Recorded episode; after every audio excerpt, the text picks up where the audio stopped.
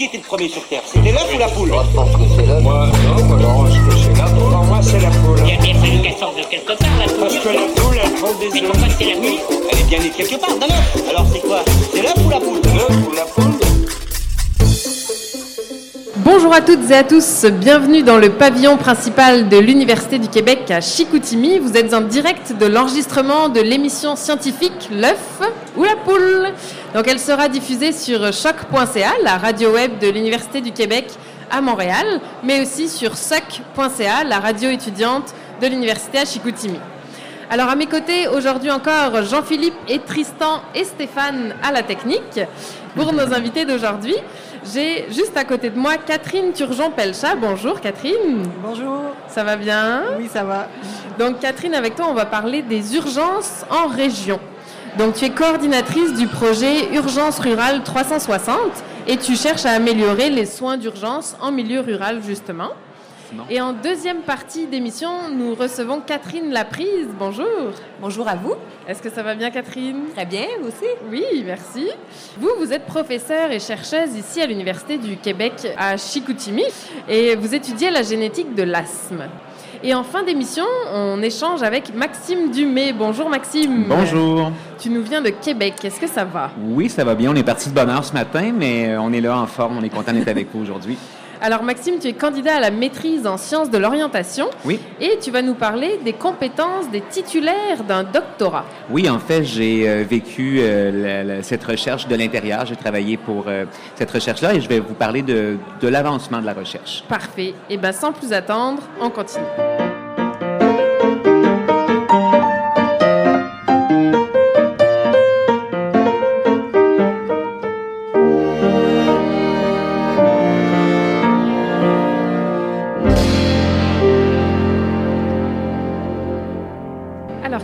Catherine Turgeon-Pelchat, comme je disais en introduction, euh, vous êtes euh, coordinatrice du projet Urgence Rurale 360 et vous présentez demain, mercredi en après-midi, dans le cadre du colloque qui s'appelle Santé et bien-être en région.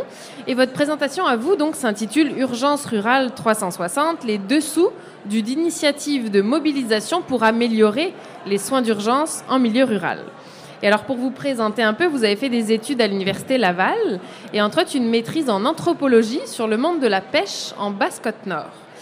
Alors, parlez-nous de ce projet, donc pas de la pêche en Basse-Côte-Nord pour aujourd'hui, mais Urgence Rurale 360. De quoi s'agit-il? En fait, c'est un projet de recherche puis de mobilisation euh, des, citoyens, des patients, euh, des professionnels de la santé aussi, des chercheurs, en fait, de plein de monde pour euh, améliorer les soins d'urgence dans les milieux ruraux, les petites urgences là, plus éloignées des grands centres. Fait qu'on essaie de, de trouver les, c'est quoi les enjeux de ces urgences-là, puis quelles pistes de solutions pourraient permettre d'y répondre. Après ça, c'est sûr qu'on va comme euh, prendre ces solutions-là puis essayer de les diffuser, euh, de les travailler le plus avec les milieux possibles pour euh, qu'ils soient éventuellement mis en place. Donc ce projet, j'imagine qu'il part d'un constat. C'est quoi votre constat d'un éventuel problème qu'il y aurait dans les urgences en région? C'est que beaucoup les grands guides de pratique sont faits pour les grandes urgences. Quand on essaie de les appliquer dans les petits milieux, mais ça marche plus. On peut pas mettre, euh, par exemple, on peut pas faire telle chose parce qu'on n'a pas quatre infirmières sur place, on en a juste deux. Puis des fois c'est une la nuit. Fait que là, euh, tu sais, on faut adapter les protocoles, adapter les choses. Puis les grandes orientations, c'est ça. Souvent, euh, sont plus adaptées aux grandes urgences. C'est d'essayer de voir comment, dans le fond, les petites urgences peuvent euh, adapter les choses, euh, améliorer leur propre service, parce que c'est ça, c'est pas euh, tout à fait pareil. Puis le constat, c'est que c'est ça, il y a des défis particuliers en région, le recrutement, la rétention euh, des, des professionnels, par exemple, puis c'est de d'y répondre là, spécifiquement à ces défis-là. Donc les défis de votre projet, ça serait ça aussi finalement. Donc comment recruter plus de monde, comment les retenir une fois qu'ils sont embauchés? Exact. Comment avoir accès à des spécialistes quand ils sont pas sur place avec nous? Comment euh, améliorer les transferts inter- interétablissements qui sont inévitables, dans le fond, euh, pour certains patients. Comment les corridors de service, les moyens de transport pour les emmener, toutes ces choses-là. Et alors, vous l'avez déjà un peu dit, il y a beaucoup d'acteurs dans ce type de projet. Comment vous faites pour collaborer tous ensemble? Rappelez-nous qui sont les acteurs. Vous avez dit des médecins, allez-y. Oui, en fait, on a euh, d'une part des, des collaborateurs qui sont avec nous depuis le début du projet de recherche, là, mettons au ministère, euh, où euh, on a aussi euh, des différents chercheurs avec plusieurs euh, expertises. Puis euh, ces gens-là, on essaie de, donc de les inclure dès, depuis le début, là, dès la demande de subvention. Qu'est-ce que vous en pensez? Qu'est-ce qu'il faut ajouter? Comment faire les choses euh, mieux? Puis ils sont tenus au courant de l'avancement du projet à chaque étape pour euh, avoir un peu leur, point de vue.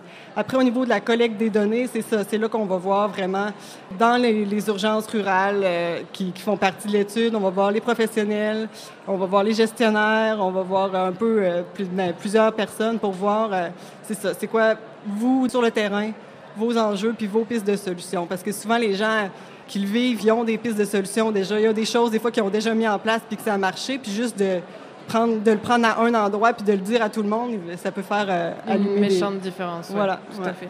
À date, justement, est-ce que vous avez des pistes de solutions dont vous pourriez euh, nous parler aujourd'hui pour améliorer cette réception à l'urgence en, en région? Oui, déjà, ben, c'est ça. C'est pas comme les résultats du projet oui. parce qu'ils sont pas encore comme tel sortis, mais. C'est des hypothèses. C'est ça, c'est des hypothèses, puis c'est sûr qu'il y a quand même beaucoup de littérature aussi là-dessus. Là. Il y a, mettons, d'une part, des, des, solutions plus technologiques, là, genre euh, amener la télémédecine pour euh, favoriser là, les échanges avec euh, les médecins spécialistes. Alors, peut-être on peut préciser un peu la télémédecine. Je sais pas si tout le monde sait encore ce que c'est. Oui, c'est assez large. Ça peut être comme n'importe quelle manière de communiquer, sauf le téléphone puis le fax. Par exemple, je, me souviens d'un projet, c'était pour une maladie de l'œil. En l'occurrence, je pense que c'était le glaucome et la rétinopathie diabétique. Ça existe dans les deux cas. Euh, dans le Grand Nord, on peut, par exemple, se faire euh, diagnostiquer par une infirmière qui a été formée en particulier, mais les images sont envoyées par Internet à des médecins spécialisés, que ce soit à Montréal ou ailleurs, bien sûr. Mais en effet, ça permet d'avoir la même offre de services de santé, sachant que le médecin spécialiste n'est pas forcément sur place et que la personne ne peut pas se déplacer. Euh... Donc, télémédecine, OK, c'est ouais, une de vos les, les enjeux de confidentialité là-dedans pour être sûr que ce soit bien... Euh, parce que des fois, c'est fait euh, un peu euh, de façon c'est spontané euh, par texto parce qu'on connaît là, un spécialiste, oui, mais c'est ça. Vrai. Essayer d'être sûr que okay. ce soit plus sécuritaire. euh, sinon, il y a comme piste de solution, ben, déjà juste comme reconnaître les particularités locales puis les besoins des petits milieux qui peuvent être comme différents. Ça, c'est sûr, c'en est une. Il y a aussi beaucoup le, pour le recrutement, la rétention. Il y a plusieurs milieux qui font appel à des médecins étrangers. Fait que ça aussi, ça peut être une piste de solution avec ces, ces défis euh, aussi. C'est beaucoup plus long, puis il faut quand même que ces gens-là s'adaptent au milieu. Sinon, euh, des pistes de... non, mais c'est déjà bien, la télémédecine, recruter du monde. De toute façon, le temps file et je pense que j'en suis déjà à ma dernière question. Euh, D'après vous, est-ce que c'est plutôt l'œuf ou la poule? Euh, Plutôt l'œuf.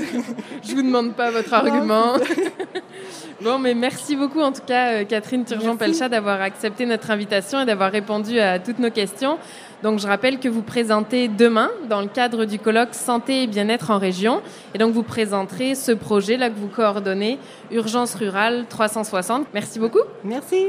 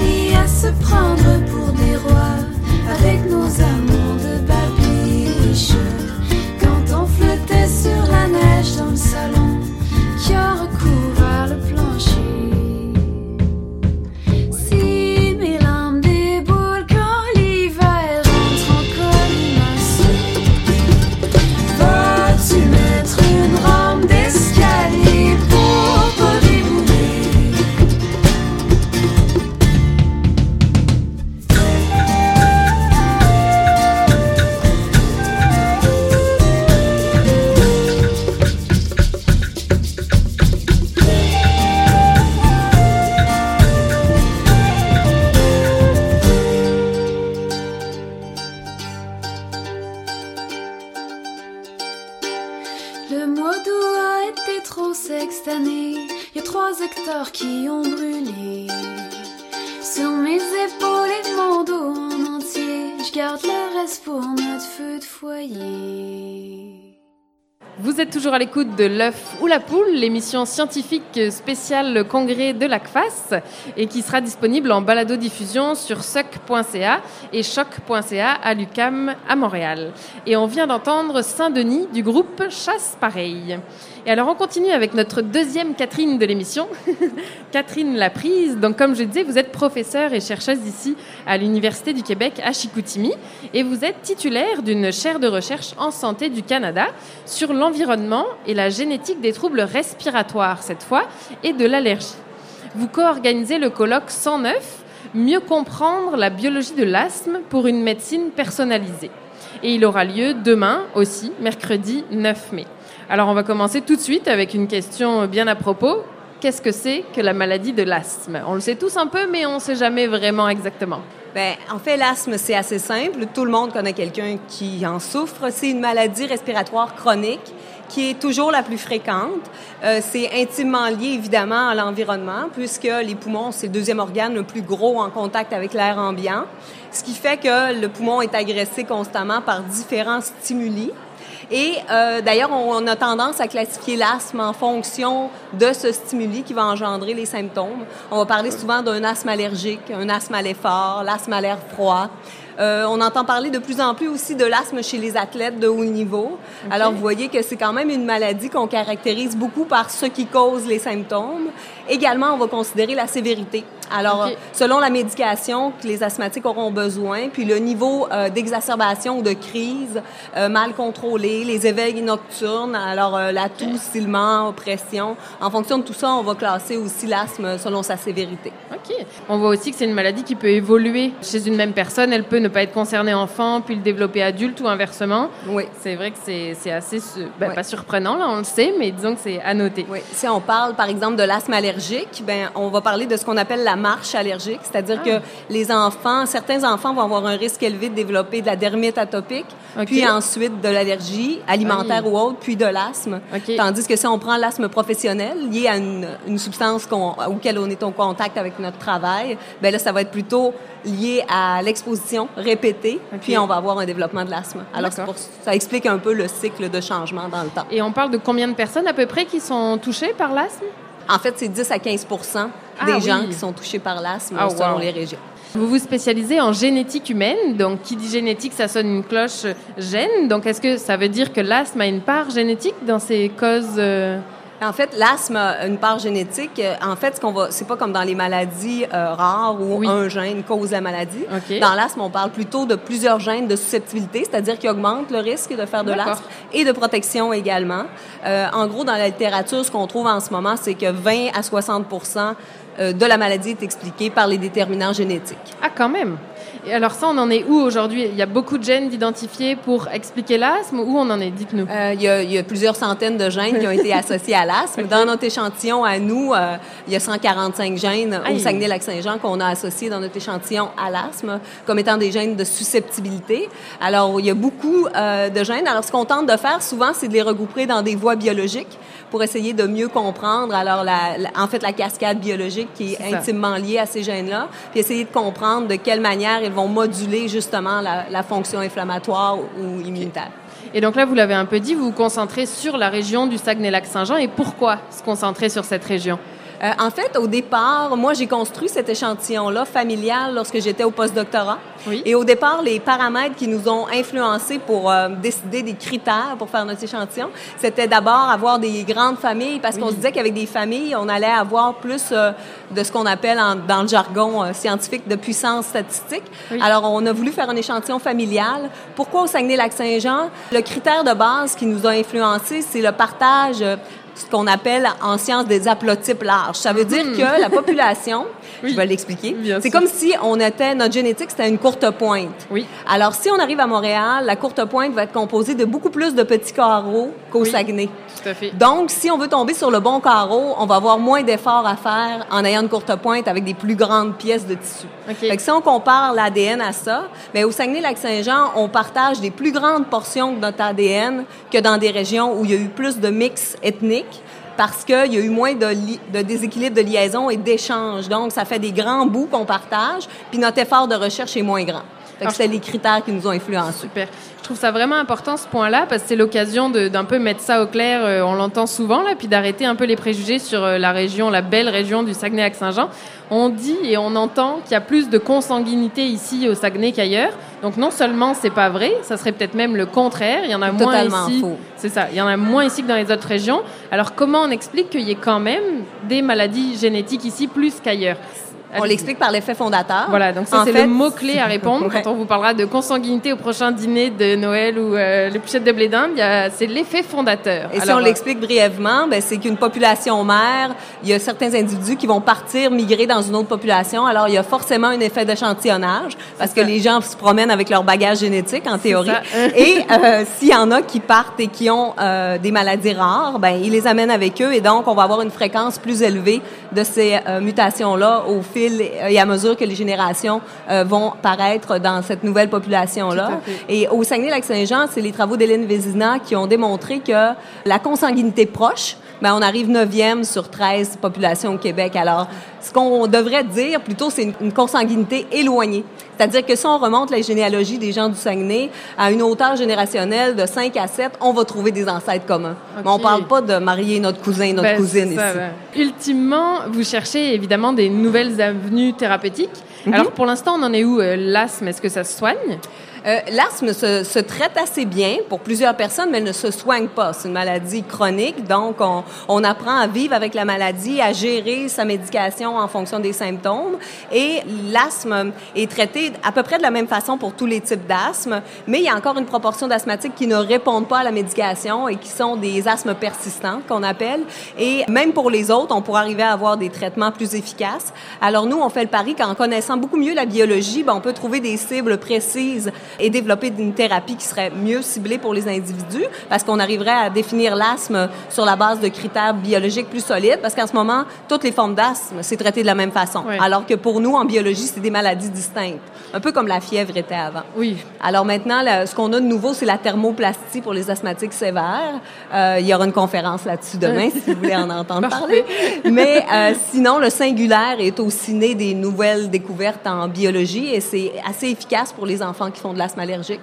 Mais le but, c'est d'avoir une médecine personnalisée le plus possible à la réalité biologique de l'individu. Et c'est ça, le nom du colloque, c'est vraiment de la médecine personnalisée. Vous avez euh, utilisé des mots-clés un peu, c'est vraiment ciblé, aller voir de quel asthme on parle. Et en ça, vos recherches à vous en génétique vont aider à adresser de Ouais. quel asthme on est euh, C'est ça. Et quand on parle d'asthme personnalisé, il faut faire attention parce que les médecins ont tendance à dire j'ai toujours fait ma médecine personnalisée, c'est vrai. Mais ce qu'on veut dire quand on parle de médecine personnalisée, c'est qu'on veut arriver à voir c'est quoi des marqueurs pour un groupe de personnes qui vont permettre que ce groupe de personnes-là va être mieux traité avec le bon médicament au bon moment pour sa condition. Et il y a une question qu'on aime bien euh, à l'œuf ou la poule. C'est quoi votre quotidien de chercheuse là? Si demain je devais aller avec vous au laboratoire, ça ressemble à quoi votre journée? Le quotidien des chercheurs change en fonction du niveau où ils sont rendus. Maintenant que je suis senior, je dirais que mon quotidien est beaucoup fait d'administration. Mais euh, le quotidien d'un chercheur, c'est à la fois de l'écriture, de la révision de travaux des étudiants, des manuscrits, rédaction de manuscrits, des conférences, les cours, les euh, comités d'administration, les comités d'évaluation pour les autres chercheurs. Alors c'est très varié et c'est ce que j'adore particulièrement, c'est jamais routinier. Parfait. Et donc ma dernière question, vous avez déjà entendu parler avec euh, Catherine Turgeon-Pelchat en première partie. D'après vous, est-ce que c'est l'œuf ou la poule? Moi, je dirais l'œuf parce qu'on ne sait pas encore ce qu'il y a dedans, donc c'est plein d'espoir. Eh ben merci beaucoup en tout cas pour toutes ces précisions. Et donc euh, je le rappelle, vous êtes professeur et chercheuse ici euh, à l'UCAC et le colloque 109 que vous co-organisez aura lieu demain. Et il s'agit de mieux comprendre la biologie de l'asthme pour une médecine personnalisée. Merci beaucoup. Merci à vous. Je pourrais te dire de pas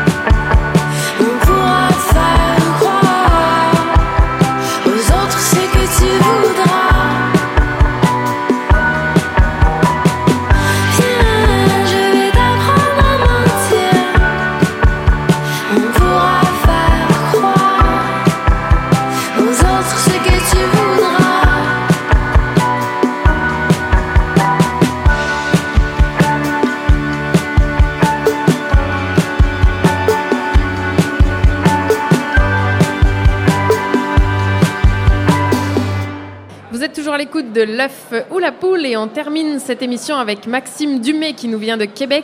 Alors Maxime, tu es candidat à la maîtrise en sciences de l'orientation à l'université Laval, mais tu es aussi animateur d'une émission de radio Bonheur et vice-versa à Chise au 94.3 à Québec et c'est la radio campus de l'université de Laval justement. Alors aujourd'hui, tu vas nous parler du colloque sur les compétences des titulaires d'un doctorat. On t'écoute. Oui, en effet, en- de- depuis ce matin, euh, depuis 9 heures ce matin, le colloque est commencé. Alors, euh, c'est un colloque qui euh, arrive à mi-chemin euh, dans cette recherche euh, qui s'intitule Les compétences des titulaires d'un doctorat, quelle perception hors milieu universitaire. En fait, c'est une recherche qui se décline sur trois plans. Euh, premièrement, on a la, la partie qualitative, par la suite quantitative, et à la fin, il y aura une triangulation euh, des données. Donc, on, maintenant, la partie qualitative vient tout juste de se terminer.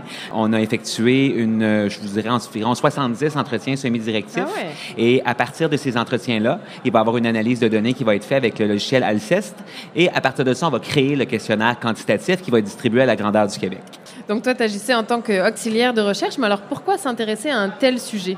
Je vous dirais que c'est sûr que là, les idées que je vais vous euh, énumérer sont, sont pas tirées de moi, euh, sont tirées en fait des euh, responsables de la recherche, euh, la professeure Marceline Bangali et Monsieur David l'Italien, toutes les deux en fait euh, en sciences de l'orientation euh, à l'Université Laval. Premièrement, on peut d'abord euh, remarquer qu'il y a une augmentation assez accrue de l'effectif des étudiants un peu partout dans tous les cycles, mais aussi au doctorat depuis les dernières années. À peu près depuis le début du euh, nouveau siècle, il y a environ 70 des inscriptions au doc qui ont augmenté. Donc, ça a augmenté de 70 Wow. Euh, Pourtant, la diplomation varie entre 40 à 60% Donc, euh, il y a matière à se poser des questions. Ouais, il y a des petits abandons en cours, on dirait. Oui, il y a des abandons en cours. Puis, euh, ben, on se pose, oui, en effet, la question pourquoi il y a ces abandons-là, Ben oui. mais on, on veut aller plus loin, évidemment, avec cette recherche-là. Entre 2005 et 2015, combien tu penses de diplômés y a-t-il eu au doctorat dans nos 15 établissements universitaires québécois? Alors, j'en ai aucune idée. En 10 ans, dans les En 15 10 ans. universités, aucune idée. 18 000 diplômés qui ont été recensés au doctorat. Est-ce que tu penses qu'il y a 18 000 postes de professeurs au Québec? Non, non, ça j'en suis sûre. Alors euh, voilà, ça c'est une problématique parce que souvent les gens qui vont entamer un doctorat, puis je sais qu'il y en a plusieurs ici là euh, dans la salle puis au colloque, vont avoir comme rêve de devenir professeur universitaire. Mais c'est pas la réalité de tout le monde et les universités, la société et les doctorants aussi doivent avoir en tête peut-être avoir une deuxième option ou même les préparer ou se préparer d'une certaine façon à autre chose lorsqu'on arrive sur le marché du travail. Donc ça aussi, ça a été une idée derrière cette recherche-là, de voir justement comment euh, les titulaires de doctorat sont capables de valoriser leurs compétences qu'ils acquièrent au cours du doctorat et comment, de l'autre côté, les employeurs, employeurs. perçoivent les compétences des doctorants. Exactement. Il y a beaucoup de mythes qui entourent nos doctorants. Il y en a qui sont peut-être vrais, il y en a qui ne le sont peut-être pas. Alors, c'est d'aller voir qu'est-ce qui se passe vraiment dans la perception des gens.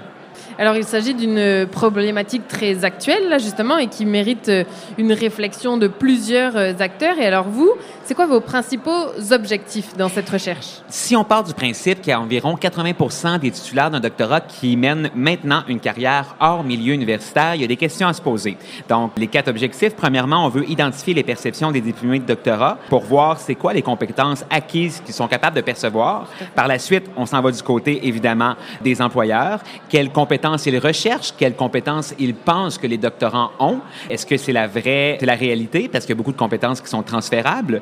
Par la suite, on veut aussi étudier, euh, en fait, la perception des organisations, voir quelle est la, euh, la perception des organisations. Et finalement, on voudrait concevoir un référentiel pour euh, être capable de voir quelles sont les compétences d'une façon un peu plus commune et pouvoir distribuer, exemple, tout à la population, aux organisations et en fait valoriser les compétences des doctorants. C'est je crois, l'objectif ultime de la recherche. Exactement, pour que tout le monde se rende compte, et le doctorant qu'il en soit euh, conscient, puis l'employeur euh, potentiel. euh. Exactement. Et alors, tu nous parlais des différentes étapes de la recherche. Vous en êtes où là aujourd'hui? Ben, J'en ai parlé un petit peu au départ. Ouais. Euh, là, présentement, on vient tout juste de terminer euh, la partie qualitative. On est en train, en fait, d'analyser les données. En, par la suite, durant l'été, le questionnaire va être créé et on va envoyer le questionnaire, en fait, aux 18 000 personnes qui Wow. ont diplômé dans les 10 dernières années, en espérant qu'on ait euh, beaucoup de retours De d'appel répondants, ouais. pour que la recherche soit la plus pertinente possible. Et euh, ben, en fait, on utilise tout hein, dans cette recherche-là. C'est vraiment une recherche exploratoire. Donc, même aujourd'hui, on va utiliser ce qui s'est passé durant le colloque et durant toute la journée aujourd'hui, on, on récolte les questions, on réfléchit. Ce soir, on va se rencontrer et on va créer un peu ce qui va être matière à un focus group demain avec tous les acteurs qui ont participé au colloque d'aujourd'hui. Ça risque d'être vraiment intéressant. Bon, eh ben, merci beaucoup, euh, Maxime. Le, le message est lancé. Je voudrais aussi inviter les gens à venir nous voir, le- au, nous voir au local H2 1090 cet après-midi si vous voulez venir nous voir. Super, et ben merci beaucoup. Merci.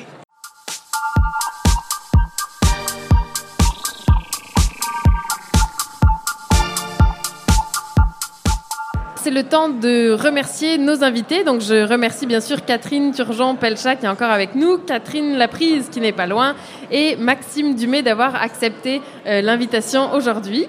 Merci beaucoup. C'était une super belle invitation. Et bien sûr, je remercie euh, Tristan Lamour, Stéphane Boivin ainsi que Jean-Philippe euh, à la technique et David Montmini de L'œuf ou la poule pour euh, aider à la réalisation de l'émission. Merci aussi à Nadia Lafrenière et Stéphanie Chanck pour la sélection musicale, à Anaïs Garançon pour les images que vous avez vues défiler dans la salle. C'était L'œuf ou la poule, aujourd'hui aux urgences en région et les bleuets à bout de souffle. Émission que vous pouvez réécouter en balado-diffusion sur choc.ca et suc.ca. Retrouvez-nous également sur la page Facebook et Twitter de l'émission et on vous donne rendez-vous ce vendredi à midi et demi pour conclure le congrès avec vous. Merci beaucoup. Bon congrès. Merci à vous de diffuser la Qui était le premier sur Terre C'est l'œuf ou la poule? Moi, je pense que c'est l'œuf. Moi, non, moi, non, je pense que c'est la poule. Pour moi, c'est la poule. Il y a bien fallu qu'elle sorte de quelque part, la poule. Parce que la poule, elle prend des œufs. Mais pourquoi c'est la nuit Elle est bien née quelque part, dans l'œuf. Alors, c'est quoi? C'est l'œuf ou la poule? L'œuf ou la poule?